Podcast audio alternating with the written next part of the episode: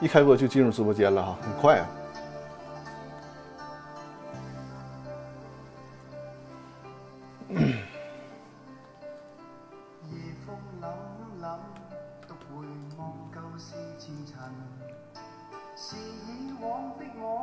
哦，哈哈，好的好的，每次都来的很早是吧？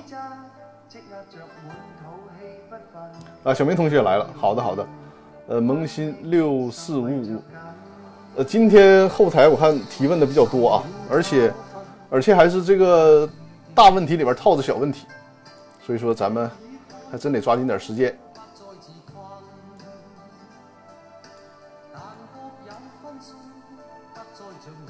呃，大家听这个声音还可以是吧？声音还可以是吧？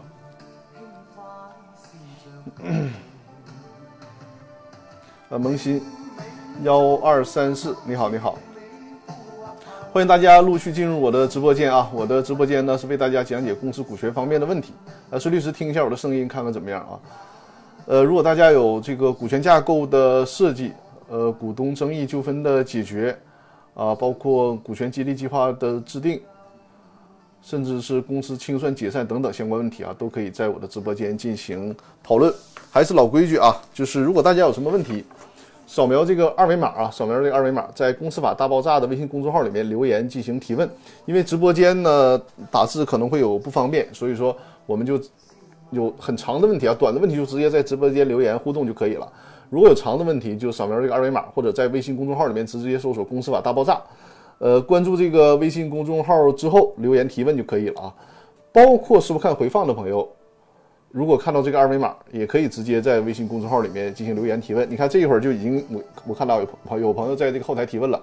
今天这个问题确实比较多啊，今天问题比较多，我会按照大家留言的时间顺序给大家进行解答。因为直播的时间呢就是一个小时的时长，所以说如果在这个一个小时里面，因为问题太多没有解答完，那我会滚动到。下一个星期啊，下一周的直播的时候会继续为大家进行解答啊。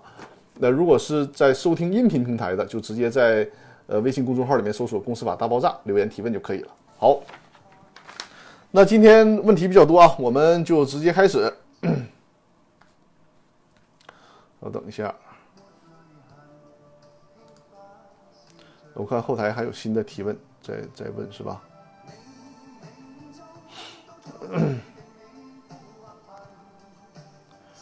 十五号、十八号，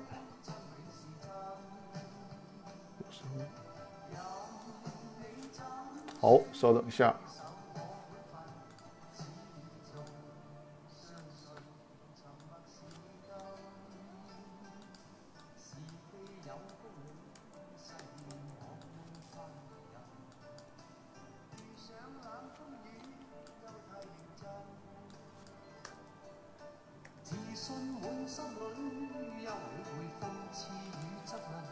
好，第一个问题啊，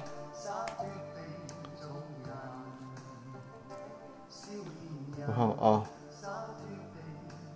今天直播间大家留言也很踊跃啊，呃，萌新一二三四说辛苦了，这几天循环听您的课，谢谢谢谢，感谢支持啊，希望我们都能有更多的这个互动。当然了，大家如果是在。呃，线下有什么问题啊？如果是需要我们我和我的团队提供专业的法律服务，也可以和我取得联系，在微信公众号里面回复一就可以了啊。我和我的团队会给大家提供这方面的专业法律服务。呃，包括因为我们律所在沈阳嘛，但是面向全国也都可以，因为现在借助于互联网，呃，这些法律服务都是可以实现的。萌新六五四是说，我从公司法大爆炸才听，目前听到了三十六期。好的，好的，呃，但是我看你的这个头像挺熟悉啊，应该是已经来了几次的直播间了，是吧？好，我们现在就抓紧时间回答问题啊。第一个问题是叫吴少一的朋友，如果你在直播间的话，告诉我一声，因为还是那句话，就是如果大家在微信公众号里面留言提问了，我在直播的时候会给大家解答，但最好就是提问的朋友一定要守在直播间。这样的话呢，我们会在这个直播的时候有一个很好的互动啊。好的，好的，你在直播间那太好了。好，第一个问题啊，呃，第一个问题呢，就是说这个问题啊，这个问题是说一家有限公司有三个股东，呃，该公司呢被拆迁了，其中两名股东呢将拆迁款私分，几个月以后，这个第三个股东才知道，到工商局查资料，被告知这家公司正在准备注销。那在这种情况下，第三名股东如何保护自己的权益？私分财产构成职务侵占罪吗？私分拆迁款的这两个股东构成职务侵占罪吗？这是吴少一朋友的提问啊，就再简简单复述一下的提问，就是公司呢有三个股东，公司获呃被拆迁了，应该是公司的房屋土地被拆迁了，获得了拆迁补偿款。结果呢，这两个股东在没有告知第三个股东的情况下，就私自把这个钱给私分了，而且呢，现在这家公司还面临着注销。是这样，你的这个问题里面其实隐含着一些关键的信息点，这个是你需要注意的。这几个信息点是什么呢？首先啊，你这里面提到了正在准备注销，但是注销的前提是什么？得需要公司解散。也就是说，你看你这家公司它有没有到经营期限？经营期限有没有届满？如果经营期限没有届满的话，那么是不是？这股东会决议进行解这个决议解散的，正好吴少一朋友你在直播间，可以把这几个关键性的问题，我们在直播间里面进行探讨。就是首先你要看你的经营期限有没有到期，呃，没有的话，你就在直播间告诉我一声。另外呢，就是如果经营期限没有到期，那你有没有看到股东会决议，就是决议公司解散的股东会决决议？再有就是这两个股东。啊，经营期限没有到期是吧？那经营期限没有到期，那就是我刚才提到的了。你有没有看到这个股东会决议，就是解散公司的股东会决议？另外呢，这两个股东加一起，他们的持股比持股比例是多少？因为除非你们事先有特殊约定，否则的话呢，按默认情况下，决定公司解散是需要三分之二以上表决权通过的。也就是说，他们两个的股权持股比例应该是超过百分之六十七才可以。那么。吴少一在直播间说了，说没有看到决议，不让看，这就属于有问题了，对吧？这就属于有问题了，因为公司要是准备注销，那么呢，他首先第一个前提步骤就是需要有这个公司解散的决议才可以，才可以啊。公司决议解散之后，才会组成清算组，才会清算。那吴少一，你回答我一下啊，就是这两个股东他的股权加起来持股百分之多少？你告诉我一下。这两个股东加起来持股百分之多少？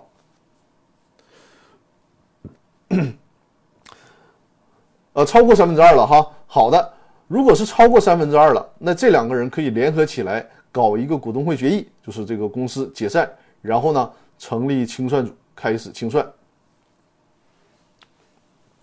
所以说，如果在这种情况下啊，那么可能真的就在之前。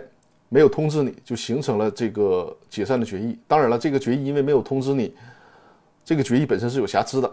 但是最终呢，哪怕他重新走一遍程序，也还是会形成这样的决议。但是呢，进入公司解散要看有没有成立清算组，谁是清算组的成员。因为现在这种情况下，公司是获得了一定财产的，在获得了一定财产的情况下，如果公司解散了，那。在首先啊，用公司的资产需要对外偿还债务，偿还完债务之后，如果还剩余资产了，那么按照当初这些股东的持股比例来分配公司剩余的财产。那显然不给你来分配，这个就是有问题的。再有呢，就是你需要看，因为在注销之前，一定会有一个什么？一定会有一个文件，就是清算方案。你看一看这个清算方案里面到底有没有问题？如果清算方案里面该给你的没有给你，那就是清算义务人，就包括这两个股东，还有清算组的成员，他们是有问题的。你会，你可以要求他们进行赔偿，这是对于清算的问题啊。在这个问题呢，就是从民事的角度，怎么去保护你的权益？就是刚才我提到的这些，你可以通过民事的诉讼方式啊，起诉来实现你的这个权益。那他是不是构成职务侵占罪呢？如果他真的这两名股东将拆迁款给私分了，据为己有了，那我相信这个拆迁款数额是不会小的，对吧？目前来讲啊，呃，普遍的就是对于职务侵占的立案标准呢是六万块钱以上。那如果构成这个标准，他就会构成职务侵占罪。当然了，在细节上呢，还有存在一种，或者是职务侵占罪，或者是挪用资金罪，区别什么呢？如果职务侵占的话，那么就是这个钱据为己有了，自己揣起来了，据为己有。如果是挪用资金呢，就是这个钱他暂时在用，他干别的用了，比如说去搞其他的经营啊，或者是去炒股了，三个月没有归还，那这是构成挪用资金罪啊。所以说，你看他这个情况。基于这种情况，你是可以去报案的，可以去报案的。当然，之前我们也讨论过这个问题啊，就是在现实当中呢，职务侵占罪的报案受理起来是有一定的难度的。但是这个因为本身已经构成犯罪了，所以说你应该去坚持报案。呃，吴少一说拒绝知情权申请邮件儿呃，像这种情况下啊。你可以行使股东知情权，要要求查阅决议，但是从效率来讲，我就不建议你再去走这个弯路了。就是因为这个公司，他们实际上你看，他的表决权是够三分之二的。就是说，你你行使知情权，无非就是找到他在这个决议解散当中的程序瑕疵，那他大不了重新做一遍这个决议。实际上，因为你这个知情权行不行呢？行，但是从效率的角度，你可以考虑我刚才说的这种更有效率的维维这个维权方式。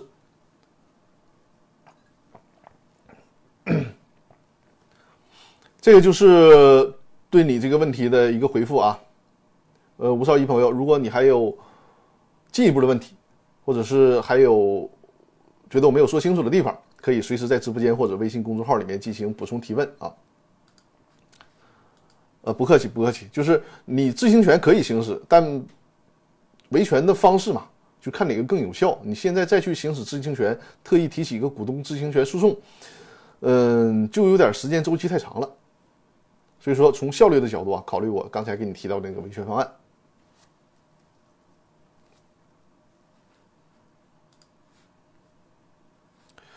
呃，第二个问题，第二个问题是仁者不忧的问题。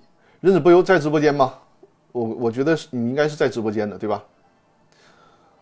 呃，说报案是最快的。当然了，如果是能受理的话，报案肯定是最最快的啊。呃，第二个问题是忍者不忧的问题。如果在直播间的话，告诉我一声。现在开始回答忍者不忧的问题。呃，忍者不忧说呢，张律师啊，又来了，麻烦你。我要问的问题是，这呃，今天好多的问题是里面。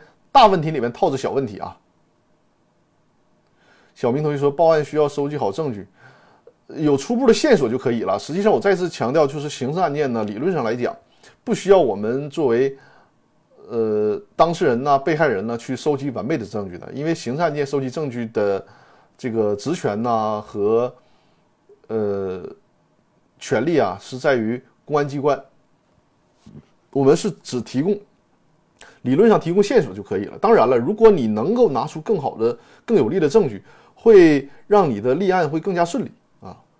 好，第二个问题啊，仁者不忧。仁者不忧的第一个问题是，分红并不是公司减值的前提，是吧？公司减资之前不一定非要对利润进行分配吧？这是仁者不忧的第一个问题啊，就是说他的问题是，如果公司要减少注册资本，是不是？必须得先分红，这个问题其实很清晰了啊，也很有代表性。减少注册资本是不需要一定得先分红的，就是无论是公司法还是司司法解释都没有这个要求啊。就比如说你这个注册资本是一千万，但实际上呢，你公司可能盈利的都一个亿了，那你减少注册资本，你可以先分红再减少，也可以什么呢？也可以直接减少注册资本，因为是这样，这个普通的减少注册资本，就是所有股东按比例减少。比如说一千万的注册资本，张三是百分之五十一，李四是百分之四十九。那减少注注册资本的时候呢，从一千万减到五百万，那张三还是百分之五十一，李四还是百分之四十九。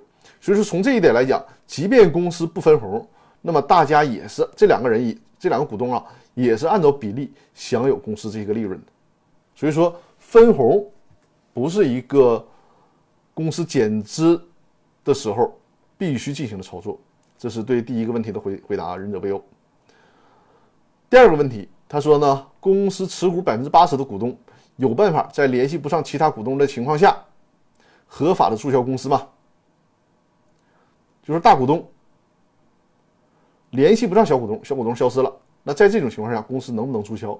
实际上是可以的。你的这个问题啊，和我们刚才开播的时候第一个问题，呃，有点相呼应了。这个第一个问题呢，是人家公司的大股东本来是可以找到小股东的，但就是不找啊，瞒着做了这个解散公司的决议。你的这个问题呢，是大股东想去找小股东，但小股东消失了，找不到了，那能不能解散呢？因为大股东持有百分之八十的股权嘛，是可以的。可以怎么操作呢？就一定要程序规范化。程序规范化是什么呢？就因为你需要召开这个股东会决议嘛，那么就是提议召开股东会决议，召开股东会形成决议。那你召开股东会之前，必须得提前十五天通知股东，通知所有的股东，至少提前提前十五天。如果公司章程对于提前的天数有要求，那就需要按照公司章程来。但注意啊，这里面之前已强调过，就是公司章程召开股东会提前的时间，只能大于十五天，不能小于十五天。你不能公司章程说我只要提前五天通知召开股东会就可以了，不行的。这是这个公司法和司法解释所规定的。你可以加长这个时间，但不能减小这个时间啊。那如果之前的程序该通知都通知了。这种通知通常是用这个特快专递的方式留存证据。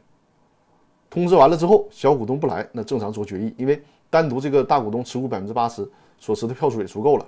这里面就涉及到一个细节问题啊，就是怎么才能是有效通知？我们公设立公司的时候，包括签股东会决议啊，签这个公司章程啊，最好就是预留。股东的有效联系方式，通常我给客户做股东协议和公司章程的时候，都会加上相应的条款，就是确认每个股东的有效联系方式。如果任何一个股东他的联系来呃这个联系方式变更了，需要有义务去通知其他股东，否则的话，责任就在于那个变更通信地址的股东身上。因此说呢，在实际当中我们遇到过这种问题，比如说你你说这个大股东，他是可以通知小股东。但是你之前没有预留有效的联系方式，你这个现实当中出现过这种情况，就是双方合伙，结果呢，股东之间连身份证都都没留，连身份证都没有，没有办法确认有效的通信地址。这种情况下，你做出这个公司解散的股东会决议，就容易被人家抓住把柄，就是你这个决议有瑕疵，对吧？所以说，在设立公司的时候。最好就把这个问题解决掉，就在股东协议里面啊、公司章程里面呢，确认一个条款，各个股东有效联系方式的条款，以及呢联系方式变更应该如何处置的问题都约定好。所以说，这是仁者不忧的第二个问题，就是在程序合法的情况下，那么持股百分之八十的股东，即便是联系不上小股东，也是可以决议公司解散，然后正常的。组这个组成清算组进行清算啊，严格按照公司法所要求的清算程序进行清算，最终呢把公司注销掉。呃，这里面可能会存在一种情况，就是分配这个剩余财产，公司盈利状况挺好，把该还的账都还了，还剩钱。比如说啊，最终公司清理下来了，还剩下一百万，那你不能因为你联系不到小股东，你剩下的一百万，正常情况下大股东八十万，小股东二十万，对吧？人家持股百分之二十嘛。你不能说你我联系不上了，这二十我得着吧，哦，归我了，这不行的。呃，通常的做法什么呢？就是需要把这二十万，要不然你自己给人家保管好，人家来了随时你就给人家；要不然呢，就上公证处去提存，把这个二十万提存，让公证处进行保管啊，就是这样。这是对忍者不忧的提问啊，我估计忍者不忧这是又迟到了，是经常性迟到，是吧？希望你在回放的时候能看到我的这个回复啊！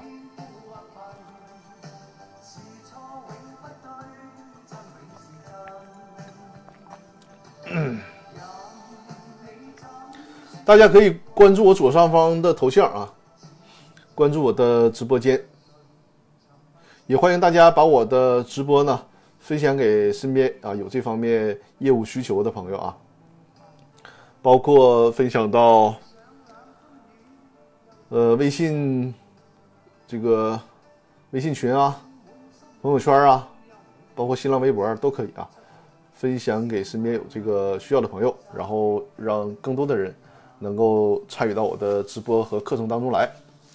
当然，如果身边有这个公司股权方面业务需求的朋友啊，也可以推荐我和我的团队啊啊！感谢已经有朋友分享了我的直播了，谢谢。好，进入第三个问题。第三个问题呢是李小杰提出的问题啊。李小杰在这周很早的时候就留言了，他问说：“请问想参与直播，能否在这个公众号内留言？”当然了，我的这个公众号一个一大功能啊，就是一会儿我会说公众号的其他功能，就是这一大功能就是，呃，进入公众号之后直接留言就可以了，呃，非常方便，不用做任何复杂的操作，就是关注公众号之后留言就可以了。好，李小杰在直播间，太好了，就是现在现在越来越多的朋友留言提问之后守在直播间，这是一个非常好的我们交流的方式啊。李小杰的问题是，呃，问题背景如下：张三和李四签署合作协议，约定成立 A 公司以及经营公司的全部事项。A 公司成立后。李四持股百分之十，李四呢，因为个人债务问题，其持股百分之十，就是他的这个百分之十的股权被强制执行之后呢，等待拍卖。目前 A 公司的经营状况是良好的，这里面也是啊，套了很多的小问题。问题一，其实今天大问题套小问题加起来能有十多个问题了，就是整整场直播啊，我争取把这些问题回答到。我估计今天再留言的朋友。有可能就会串到下周了啊，也没关系，因为你现在留言，那么下周就是第一个回答你的问题啊。呃，李小杰的第一个问题是呢，是说呢，若李四持有 A 公司百分之十的股权被王五竞得后，王五是第三方，就是不是原来的股东了啊，被王五竞得以后，王五成为 A 公司的新股东了，是否需要继续承受？李四和张三签署的公司经营合作协议，王五是否需要承担李四在合作协议当中作为股东方的义务，以及李四股权拍卖前已经对张三产生的违约责任？大家听懂这个问题了吗？就是这个李四呢想转，他其实不是想转让股权了，他是因为欠欠钱，自己所持有 A 公司的股权被拍卖了，那么。外部的一个人叫王五的，他买了这个，就是通过竞拍的方式买了这个股权。他买了这个股权之后，那张三和李四当初设立公司的时候，应该是有股东协议，对于股权呢，双方的权利义务啊，做出了一些特殊的约定。那么，作为新买股权的这个股东，王五是不是需要遵守当初张三和李四之间这个协议呢？这个协议的约定呢，以及各自股东的这个特殊的权利义务关系呢？应该是需要的，应该是需要的。而且他这里面提到了，甚至于什么呢？这个张三儿和李四儿之间还有一些争议和纠纷。呃，这个李四儿呢还要承担一定的违约责任。实际上就相当于什么呢？这个股权是有一定瑕疵的。这个违约责任，我猜测啊，可能是，呃，李四儿呢应该是按期实缴出资，结果没有实缴出资，导致需要支付一定的违约金呐，支付一定的利息啊，可能是这些。那在这种情况下，王五作为买受人都应该承受。都应该承受，因为他所买到的股权，这个股权所对应的全部权利和义务，他都应该承担。但是呢，一个大前提就是在拍卖的时候，无论是公司还是其他相关方，需要充分的向王五和所有竞拍人披露这个问题，就是说你买的这个股权，公司的经营情况是什么样，然后股权呢，这个权利。有哪些特殊的权利？有哪些限制？甚至于说，这个这个股权上有有没有权利的瑕疵？有没有包括这相关的违约责任？都披露出来之后，那么竞拍人觉得，即便是这样，我也愿意买，那这就可以，对大家都是公平的。所以说买了之后呢，那么人家事先已经向你披露了，你买完了之后就得需要接受当初所披露的这些所有的权利义务啊，这是一个当然之意。所以说，答案是肯定的，就需要呃受到原来这个协议的约束的。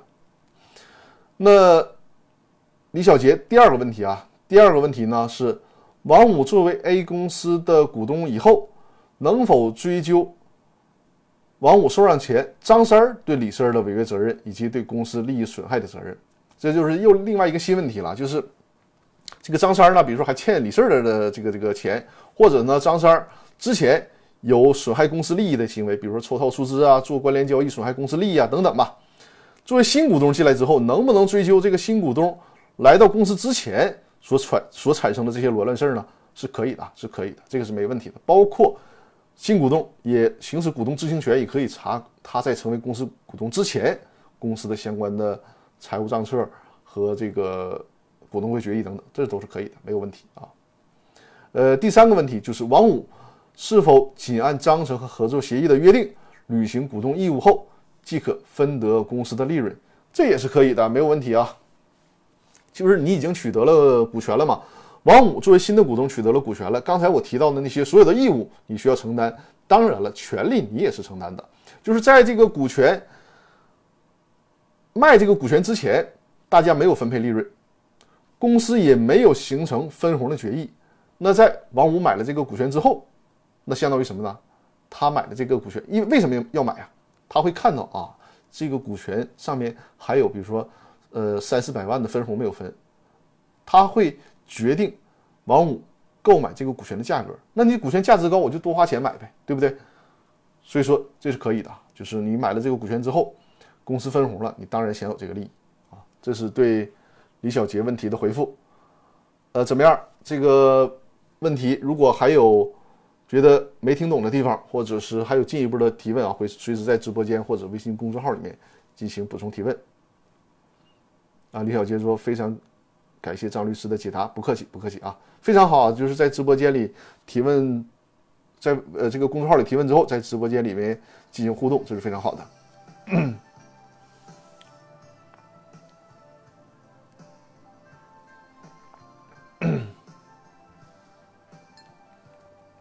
呃，这里面说一下我的公司法大爆炸的视频课程，我看我看那个呃，说讲的非常清楚啊。好的，好的，感谢支持。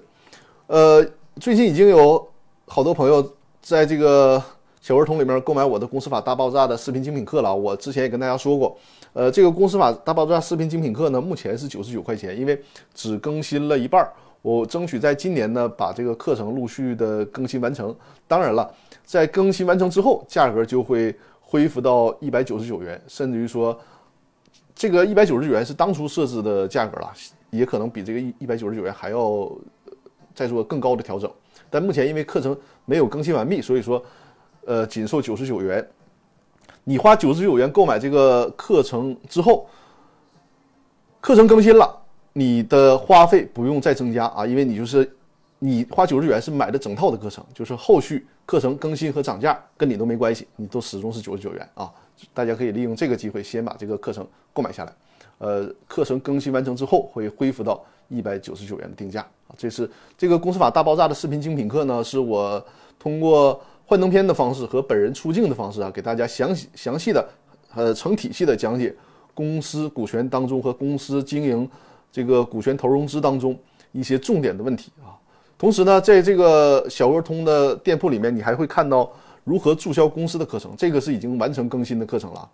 呃，它是详细讲解了如何注销公司，包括公司的解散清算都如何操作，在这个课程里面已经做了很详细的讲解，也是配合着幻灯片的讲解啊，配合着幻灯片的讲解。我这个幻灯片做的还是非常良心的啊，呃，这主要是增加大家收看这个课程的趣味性。还有一个，还有一套课程是电商法的课程，都在我的这个小鹅通店铺里面，大家可以扫描二维码啊。如果你没有看到二维码的话呢，就直接在我的微信公众号里面回复“视频课程”，在我的微信公众号里面回复“视频课程”啊，也可以进行购买。呃，感谢萌新零七零零二送送出的小天使啊，谢谢谢谢。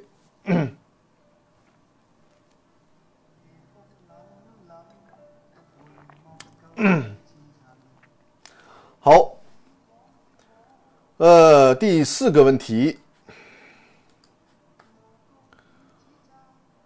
第四个问题是李峰石啊，也是我的老观众了。李峰石在不在直播间？在的话，告诉我一声。李峰石在不在直播间？在的话，告诉我一声啊。李峰石的提问呢是说：张律师你好。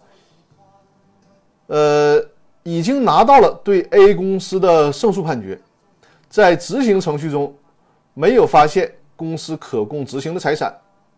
前几天呢，在企查查上发现 A 公司的股东甲，就是 A 公司的其中一个股东。哦，感谢萌新零零二送出的大玫瑰花啊，谢谢。呃，在企查查发现呢，A 公司的有一个股东，还有一百万的出资没有实缴。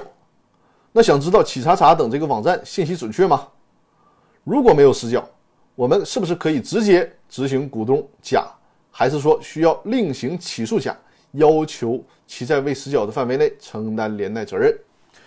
我再给大家简单的复述一下这个问题啊，就是 A 公司欠钱。但是呢，A 公司没有任何的资产，结果在企查查这个网站上呢，发现哎，其中有一个股东，有一个股东啊，还有一百万的出资没有实缴，所以说就问这个企查查的信息靠不靠谱？靠不靠谱？是不是真的没有实缴？如果没有实缴的话，能不能在执行阶段直接追加这个股东为被执行人？还是说呢，需要得另行起诉，要求这个股东承担？应该这里面不是承担连带责任啊，是承担补缴出资的责任。呃，是这样。企查查呢？你去查这个有没有实缴？你别说企查查了，即便是在这个工商登记管理部门，你查到的信息也未必准确。因为从公司法的角度和这个公司登记管理条例的角度啊，就是说实缴出资与否这一项，它不是作为一个必备的登记事项，就从法律和工商管理条例的层面不是必备的这个这个情况。但是呢，很多的公司在实务当中。完成实缴了，为了对外有一个很好的公示作用，所以说通常需要，通常他会到那个工商行政管理部门做一下登记，登记完了之后，那相应的信息也会反映到这个企查查这些，呃，工商信息类的公示网站上去。所以说，你说这个他没有实缴，在企查查上能不能特别准呢？这个是不敢保证的啊。你即便去工商行政管理部门调内档，也不是特别保准，因为你可能调了内档说，哎，你我查到你没有完成实缴，但是你真正双方一举举证，人家说了，我某年某月已经通过银行给公司汇汇款了啊，然后财务上呢也做了实缴的记载，这都是有可能的。但是呢，从实务的角度解决诉讼问的问题啊，你从企查查上或者是工商登记上获得的这个信息，可以作为什么呢？可以作为你的初步举证。你把这个信息拿到法院说，哎，你看我查到了啊，他没有完成实缴。那么在这种情况下，无论是诉讼阶段还是执行阶段，法院通常都会要求股东。说，你看人家提供了证明啊，证明你没有实缴，那你自己到底有没有实缴？如果你认为实缴了，你拿出实缴的证据来，就这个举证责任会推给那个怀疑他没有实缴的股东。所以说你这个证据呢还是有意义的，你把它提供给法院做一个线索，然后法院呢会责令让这样的股东自己来说明，并且提供证据来证明自己到底有没有实缴。我们假设如果他没有实缴的话，那。最高院有这个司法解释，就是最高人民法院关于民事执行中变更追加当事人若干问题的规定，其中呢第十七条里有这样的规定，就是如果你按照这个十七条，对于尚未出资的股东是有权利要求法院追加的。尽管还是那句话，我对这一条司法解释呢，在执行程序当中去追加没有实缴出资的股东，我对这个看法还是持保留的态度。因为包括我所学习的刘俊海教授在他的那个现代公司法里面也提到，因为这些司法解释呢，它都是基于当初的这个实缴出资制度来制定的司法解释。后来有认缴出资制度了，就应该允许人家没有实缴出资，对不对？你到底是有没有实缴，以及你的这个没有实缴到底合不合法，需要法院法院审判来进行认定。我认为呢，从法理的角度不应该不是，或者说不太适宜吧。通过执行阶段就这个直接直接追加，但毕竟呢，最高法院有这样的司法解释，而且这个司法解释还是目前依然有效的司法解释。所以说呢，你作为申请人啊，站在你申请人的角度，你可以拿着这个司法解释去要求法院去追加未实缴出资的股东，直接追加，通过执行程序直接追加，要求他履行出资义务。同时呢，在这个二零一九年。十一月份，最高法院的九民会议纪要里面也有过这样的说明。这个纪要里面说啊，如果公司不呃作为这个被执行人的案件，法院已经穷尽了所有的执行手段，依然没有可供执行的财产，但是呢，这个破公司他还不申请破产，那在这种情况下，应该允许债权人直接要求没有履行实缴出资义务的股东履行实缴出资，甚至在这个司法解在在这个九民会议纪要里面，你可以理解为要求没有实缴出资的股东提前履行出资义务，做这样的解释都可以啊。所以说呢，从你作为申请执行人的角度啊，你可以去申请法院追加。当然了，在现实当中，你去追加了，法院在执行阶段可能裁定说你这个要求我不认可啊，不予受理。如果这种情况下，那你在做打算就是在另行起诉，因为你起诉的时间毕竟要长嘛，对吧？如果你能在执行阶段直接把这个问题解决掉，当然是最好的，既省时间又省成本。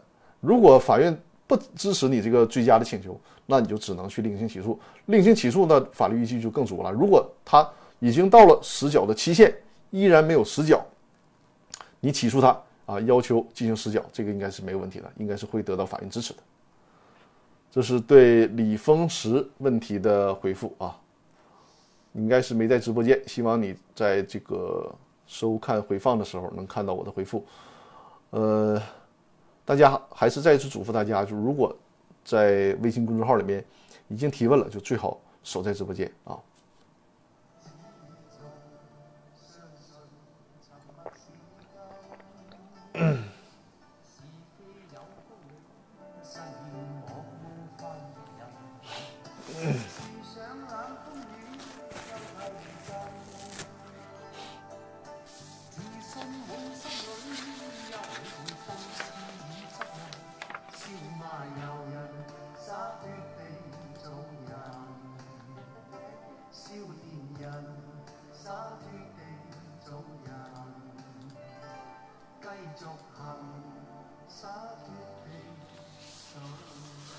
呃，说一下我的微信公众号里的功能啊。如果在我这个微信公众号里面回复“团队”两个字，就会看到我们团队成员的一个详详细的简介啊。大家如果需要我们团队给大家提供这方面，就是有关公司甚至是劳动争议啊等等方面的法律服务的话，包括我们团队还有刑事这个刑事法律风险防控的律师，呃，都可以和我取得联系啊。就是我们。会给大家安排线下的法律服务，呃，如果在微信公众号里面回复“目录”两个字啊，回复“目录”两个字，就会看到我公司法大爆炸。因为我在喜马拉雅 FM 上开通这个公司法大爆炸的音频已经有快五六年的时间了，现在的音频呢已经九百多期，快到一千期了。所以说这个音频的内容会非常多。我为大家整理了这个音频的目录，分门别类整理了音频的目录，这样呢便于大家进行学习，甚至说学完了之后。哎，有哪些问题记忆不深了？想在现实当中遇到了这个问题，想想及早的找到我的这个音频讲解，那么在目录里面就可以找到啊，就是在微信公众号里面回复“目录”两个字就可以。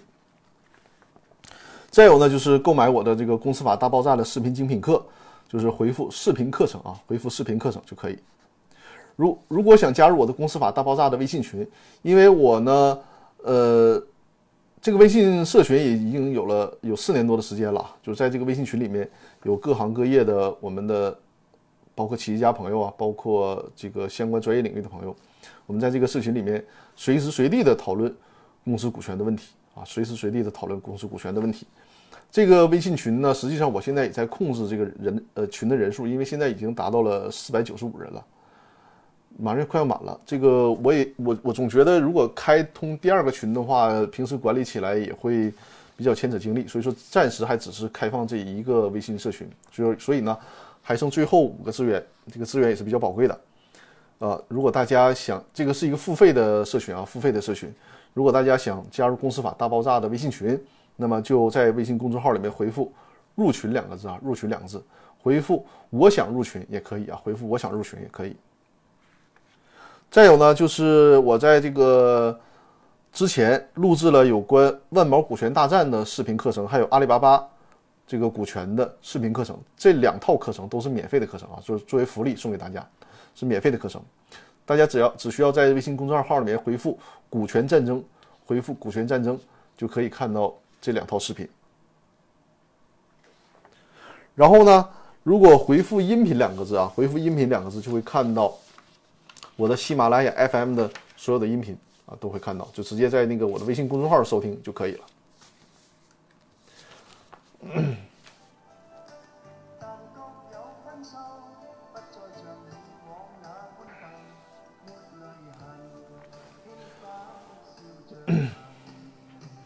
好，我们现在回复第五个问题。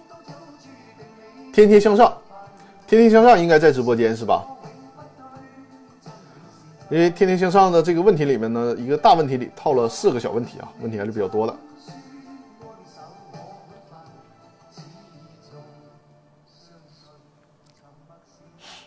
天天向上，如果你在直播间的话，就告诉我一声啊。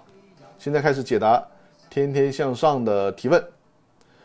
呃，他的问题呢是说，呃，张律师你好，向您请教以下几个问题，咱一个一个问题来啊。第一个问题，如果股东。兼执行董事不同意召开股东会，其他不是董事的股东是否可以随时直接召集股东会呢？就是他兼执行董事啊，他如果不召集这个股东会的话，其他股东呢，首先从股东身份上来讲啊，就是你持股持有十分之以上表决权，就是你持有十分之以上表决权。就可以什么呢？就可以召集临时股东会议啊，就可以召集临时股东会议。那通常召开股东会议，它它有一个召集人和主持人，对吧？默认情况下，如果公司有董事会的话，就是董事长来召集和主持啊。如果很多小公司它是不设董事会的，只有执行董事，那么这个活儿呢就应该由执行董事来干，就是说执行董事来召集和主持。但你提到了这个执行董事，他。比较抗拒这个事儿，他不想召开股东会，所以说他自然也不会给你召集和主持了。那怎么办呢？那就是由监事或者是不设监事会的话，是由呃如果有监事会，就是监事会来召集和主持；如果是没有监事会，只有监事的，就由监事来召集和主持。往下排，先是执行董事，执行董事不干活找监事，监事还不干活怎么办呢？那么你持有十这个十分之一以上表决权的股东自己来，自己来召持召集啊，自己来主持就可以了。就这个程序啊，我们东北话叫做不能越着锅台上炕。就这个程序一定要来，就是人家执行董事不干活了，你不能上来我这个股东说那那我来我来召集，这不行啊，你还得要求监事，就是监事来，你帮我这个召集股东会议。监事说我我也不干啊，我也不想去趟那浑水那么是这个代表十分之一以上表决权的股东自己来进行召集和主持。萌新八零四三说：“股东实缴出资，持有百分之四十股份，股东协议可以预定，可你应该说是可以约定股东退出零元回购。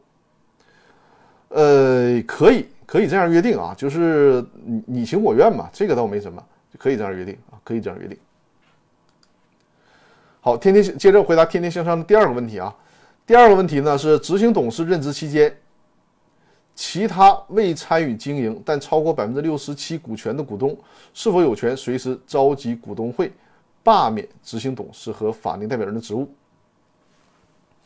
呃，第二个问题就是，这个如果是个大股东，超过百分之六十七嘛，超过百分之六十七，除非你们事先做过同股不同权的约定啊，否则的话，你超过百分之六十七的股权了，对应就是百分之六十七的表决权，那这个公司就是你想干什么就干什么了，对吧？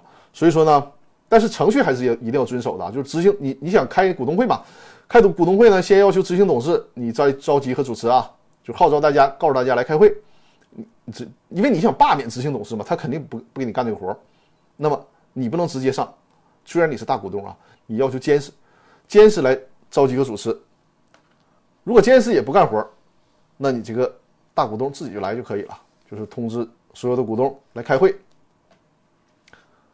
只要你程序合法，就是你在这里面，你做的程序合法就可以了。程序上没有瑕疵，那实际上这个股东会开了，他们来或者不来，或者是同意与否都没关系，你都能形成有效的股东会决议，这个事儿你就可以办了，你就可以把这个执行董事给罢免掉，换人换成你想换的人啊。但是如果你们事先在公司章程里啊，或者股东协议里面有了这个约定了，比如说人家小股东说执行董事就得我来任命，那你就没有办法了。啊，就看你们有事先有没有约定，如果没有的话，那是没有问题的啊。哎呀，天天向上，你今天居然没有守在直播间啊，就就提出批评啊。往常都是提了问题都在直播间守候的。我们看天天向上的第三个问题啊，第三个问题，呃，第三个问题呢是两个公司 A 和 B 合作成立一个新的公司，就是 C 公司，约定呢 C 呃 C 公司无论盈利或者亏损，A 只享有利润，不承担亏损，并且约定如果 C 呃如果新公司 C 亏损的情况下，A 有权要求 B 支付原约定 C 预计利润。这种约定有效吗？这属于对赌的性质吗？大家有没有听懂他的问题啊？我给大家解释一下，大家就能明白了。就是说，两个股东成立一个新公司，比如说我们不用字母了，大家容易混淆，就是张三、李四成立一家新公司，约定呢就是张三只分享利润，不承担亏损。而且呢，这个利润还约定了，比如说张三说：“我每年啊，我至少得拿到一百万的分红。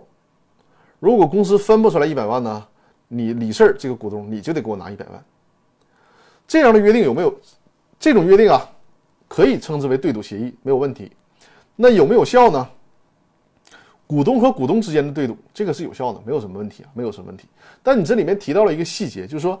呃，约定只只享有利润，不承担亏损，这种表述是有错误的。因为什么呢？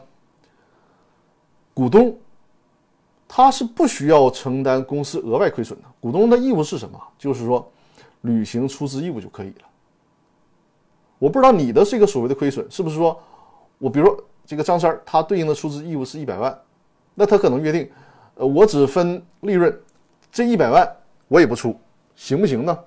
如果单独跟公司做这种约定，你不出资这是不行的，你出这是不行的。但是你可以怎么约定呢？就是说，你不出资，张三不出资，李四替你来出资，这是可以的，这就没有问题了。所以说，你这个不承担亏损这个表述不科学啊，不应该这么叫。因为股东除了履行出资义务以外，也不需要承担公司的什么亏损了，就是这个概念。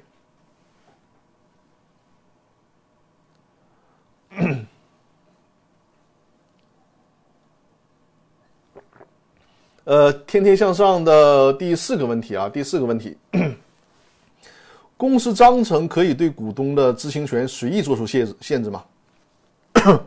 这也是一个很有代表性的问题啊。公司章程能不能对股东知情权随意的做出限制？因为我们知道，对于有限责任公司来来讲啊，这个股东的知情权呢，包括他可以这个呃查阅股东会的呃会议记录。包括董事会的决议、监事会的决议、公司的会计报告，还可以查阅公司的会计账簿，对吧？那公司章程能不能约定？比如说，你张三这个股东，你就压根不允许你行使股东知情权，你不允许查股东会决议、监事会什么事都不许查啊！你也不许看公司的账，能不能做出这种约定呢？答案是不可以。那人你可能会说了，张三和李李四他们自己自愿签的合同。那张三自己说了啊，我同意，我同意这个公司呢，无论出现啥情况，我都没有权利去查账，没有权利去行使执行权。然后你现在张三你怎么的？你想反悔啊？你当初的你不是自己这个这个自愿放弃的吗？实际上这个问题在最高法院的司这个司法解释，还有这个最高法院有关司法解释的著作当中说的很明确了，这个叫什么呢？叫根本性的限制了股东权利，就是即便是股东当初做出了这种放弃的表示。但是呢，有一些是他固有的根本权利，即便是放弃了，这种放弃也是无效的，啊，就是人家这个当初放弃的这个张三儿可以主张我这个放弃是无效的。所以说呢，对于股东知情权，就是你可以扩大知情权的范围，但是呢，你不能限制股东知情权的范围。扩大知知情权知情权的范围，比如说，公司法规定股东可以查阅会计账簿，那你要扩大怎么扩大呢？就是股东不仅仅可以查阅会计账簿。也可以复印公这个会计账簿，甚至于说股东还可以查阅原始凭证、记账凭证、银行流水等等这些东西啊。你可以扩大，但是呢，不能缩小，不能限制，这是最高法院给出的观点。所以说，我们需要了解这个情况，不应该轻易的做出限制股东知情权的约定啊。这是天天向上所有的提问就回答完毕了啊，居然没有在直播间。呃等你看完我的回放之后吧留言告诉我一下啊。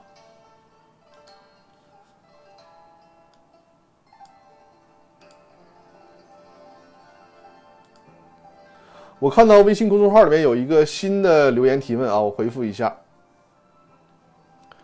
新的留言提问呢问题是这样的。呃留言的朋友叫牙痞啊，这这两个字儿是一个完全相反的意思哈。如果你在直播间吗？在的话，告诉我一下。呃，这位朋友的问题是呢，股东实缴全部出资，拥有百分之四十的股权，股东协议可以约定股东退出，公司一元回购全部股权吗？啊，好像你刚才在直播间问了这个问题了，是吧？可以这样约定啊，可以这样，可以这样约定。那。我们承接上面那个问题，那你可能会问，那这个是不是也对这个股东不太公平啊？它呢是一种商业交易的问题，就是在这种情况下，那按照我的解读和理解，就是你已经约定了实缴出资，但是呢退出的时候，比如说你实缴出资百分之四十的股权，可能对应四十万，然后你退出的时候呢说你一块钱回购就可以了，这种约定为啥有效呢？因为首先。它不是剥夺了你的这个股东权利，股权转让卖多少钱是你们双方一个商务条款，商务条款，那你既然约定了就要遵守，而且通常情况下不没有什么无缘无故的恨，也没有无缘无故的爱，对吧？你持有百分之四十的股权，你比如说是四十万也好，四百万也好，你既然能约定说我离开公司的时候一块钱别的股东去回购，通常它是什么呢？是附条件的，比如说。你作为这个公司的重要股东，公司需要你为公司服务三年、服务五年，你结果你干了一年就说我想走了。那当初约定说你没有满这个服务期，作为一种惩罚性的条款，那就一块钱回购你的股权，对吧？通常它是和一些惩罚性的条款呢，或者是违约条款呢相关联的。所以说在这种情况下，就更应该遵守双方之间这个约定。啊，更应该遵守这个约定，所以这样的约定通常是没有问题的。这是对这位朋友的回复。我看一下微信公众号里的回复，应该就是都解答完了。我这个时间抢的还可以啊，基本上。小龙人，小龙人在我的这个微信公众号里回复了“公章”两个字儿哈，我这个关键字没有“公章”两个字啊。对，回复目录两个字是对的。回复目录两个字就会看到那个公司法大爆炸的音频的目录。呃，大家可以关注我左上方的头像啊，关注我的易直播的直播间。我这周在小红书上发了一条视频，就是把我直播的回放做，就是有些关键性的问题做剪辑。我尝试。投放一些这样的内容啊，大家如果感兴趣的话，也可以关注我小红书的账号啊。目前只更新了一期的视频。另外，我这几天拍了一些比较好玩的照片啊，我会这两天发在微信公众号上和大家分享一下。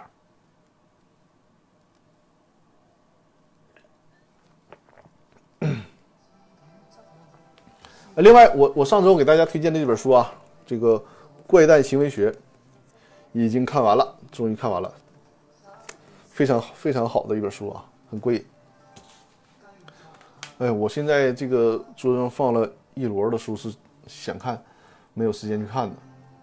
呃，我不知道是不是所有的律师都这样，就是越到年底，工作会越忙。呃，H 零零说，我看不懂呢。不会啊，这本《怪诞行为学》，我觉得他写的还是。没有什么太晦涩的语言，翻译的也不错，呃，而且讲的呢也都是刚看了四十七页啊，你接着看，而且他这个我觉得有的时候还还还蛮幽默的，呃，你要说四十七页呢，应该是啊，就是我估计前五十页到一百页吧，相对枯燥一些，相对枯燥一些。我认为你看到一百页以后，就越看越有意思了，越看越有趣了。就是这本书我开卷的时候也是这个这个。看的时候略微前面有点枯燥，但是呢，因为我之前看过好多这个书评，包括得到里面还有这个有声图书，对它进行过讲解，所以说我对这本书很有信心嘛，就坚持去看。看到一百多页的时候，就自然就看进去了，甚至于说都有点爱不释手的感觉了。我准备过两天就开始看他的第二本啊，就你坚持看嘛，嗯，看到一百页以后，相信就能完全看进去了。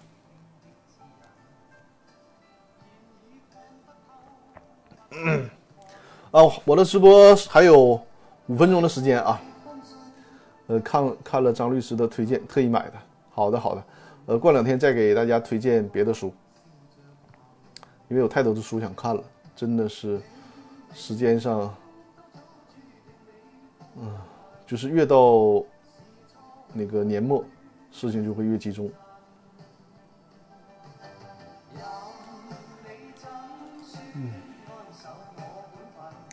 还有四分钟的时间，大家有什么想聊的，也可以在直播间里面进行留言啊。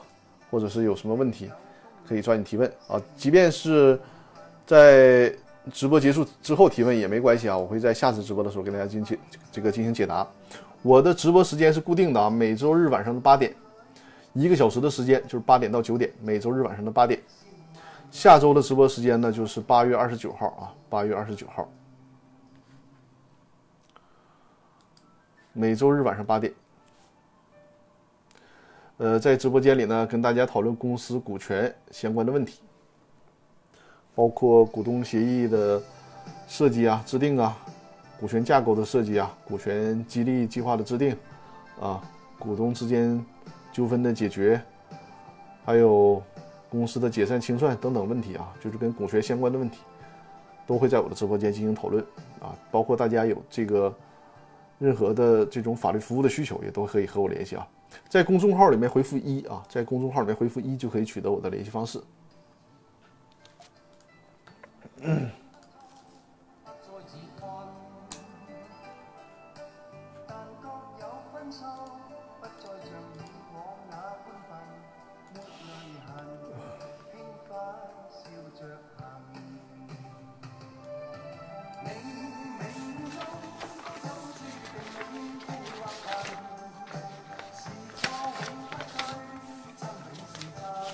我这也像新闻联播一样啊，就是开始整理稿件了啊，开始整理稿件了，然后准备结束直播。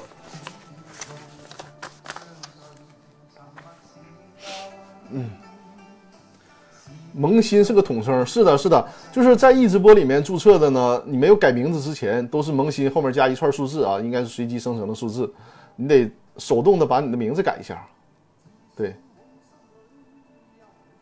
手动把名字改一下。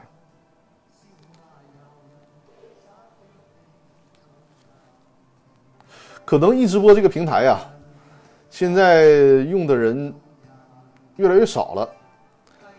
呃，包括我之前关注的一个算是网红吧，就是那个许晨，他之前在一直播嘛，现在应该是改到小红书直播了。